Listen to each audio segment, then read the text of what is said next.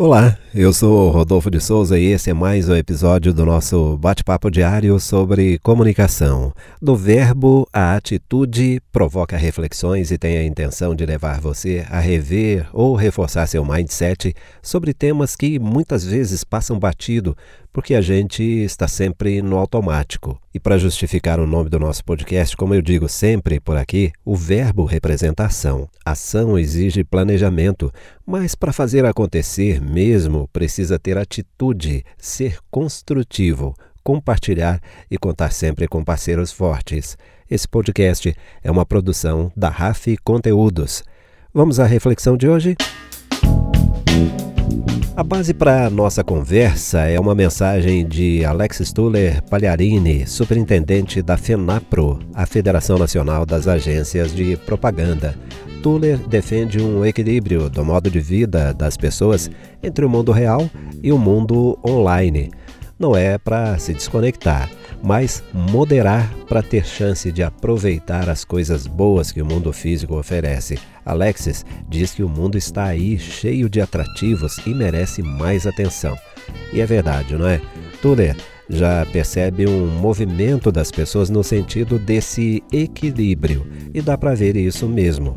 Saia para os parques no fim de semana, por exemplo, e você vai encontrar crianças sem smartphone soltando pipas com outras crianças ou com os pais, jogando bola ou andando de bicicleta. O conforto e as facilidades do meio digital são muito bons, não tem dúvida, mas nada substitui o contato físico. Faz algum tempo eu participei de um encontro com alunos de biblioteconomia de uma universidade conversando sobre ciência da informação.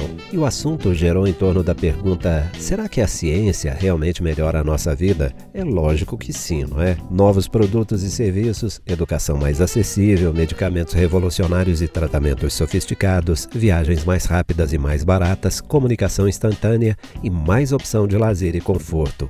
O problema é que, justamente pela falta de equilíbrio entre o novo e o tradicional, surge uma geração de viciados em tecnologia e os custos são altos custos sociais, culturais, históricos, além dos custos ambientais. Sociais, porque caiu demais o contato físico entre as pessoas, não se convive mais.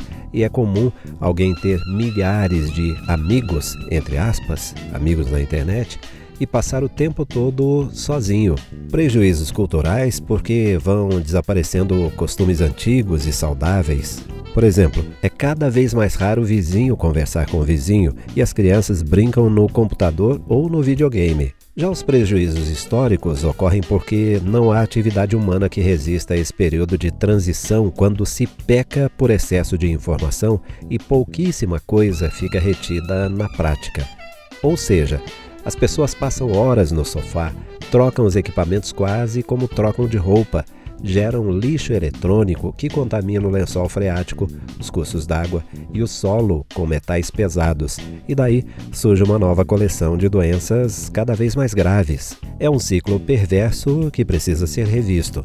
Mas voltando aos argumentos do Alex Stuller, a tendência é o equilíbrio. No universo de comunicação e marketing, que é o tema do nosso podcast, é preciso acompanhar os movimentos da sociedade. Os papas desse segmento, de acordo com Alexis, estão voltando a reconhecer a importância da mídia tradicional. E o argumento do presidente da FENAPRO é forte. Qual veículo Mark Zuckerberg utilizou para se posicionar quanto à fragilidade de proteção de dados de usuários do Facebook? Foi um anúncio de página inteira em jornais tradicionais. E comentando a respeito de um painel no Cannes Lyon de 2018, Alex Stuller lembrou que os debatedores concluíram o seguinte: as empresas devem se mostrar menos interesseiras na relação com seus clientes. Em vez de se comunicarem apenas na hora de vender, elas devem estar mais presentes em ações de interesse da coletividade e dos clientes, sem querer tirar proveito imediato daquela ação.